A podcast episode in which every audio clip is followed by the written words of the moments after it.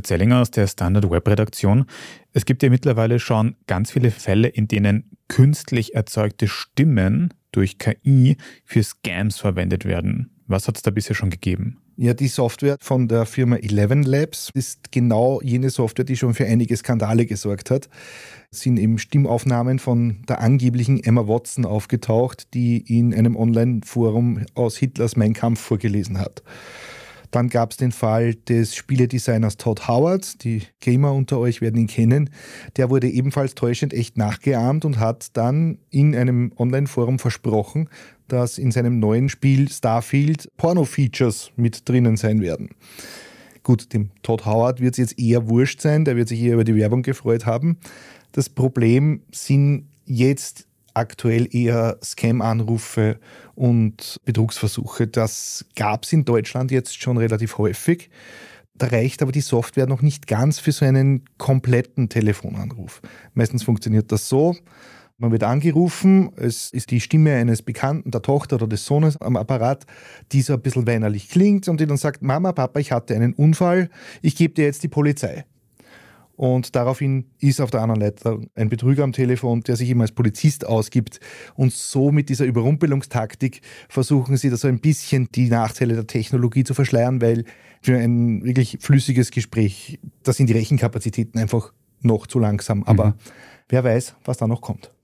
Aber diese Betrugsmaschen generell, die könnten schon noch um einiges schlimmer sein, oder? Ich denke da zum Beispiel auch an so PolitikerInnen-Stimmen. Könnte man da nicht zum Beispiel auch die Stimme von Wladimir Putin klonen und die Atomcodes aus einem russischen General irgendwie rauskitzeln? Könnte das nicht gefährlich werden irgendwann mal?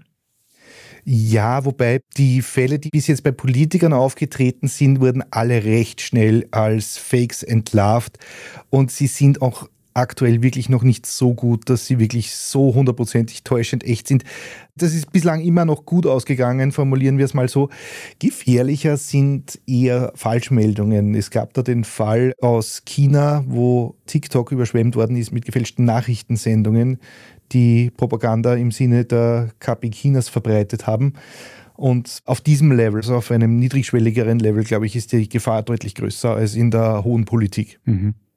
Gibt es irgendwas Bestimmtes, auf das ich achten kann, wenn ich so eine Stimme höre und mir unsicher bin? Irgendwas Bestimmtes, an dem ich erkennen kann, ob das eine Fake-KI-Stimme ist? Ja, noch, wir haben sie gehört, ist die Betonung und die Intonation und auch die Betonung von Satzzeichen einfach noch nicht dort, wo sie bei normalen Sprechern wäre. Wenn man sich nicht sicher ist, ist das Allereinfachste, einfach mal bei dem Täter mal nachzufragen, und zwar mit etwas, womit die nicht rechnen. So mit, geh, sag mir schnell dein Geburtsjahr oder wo waren wir vor zwei Jahren auf Urlaub? So etwas kannst du in der Sekunde mit der KI nicht erstellen. Und damit fällt das Ganze dann auch schon zusammen.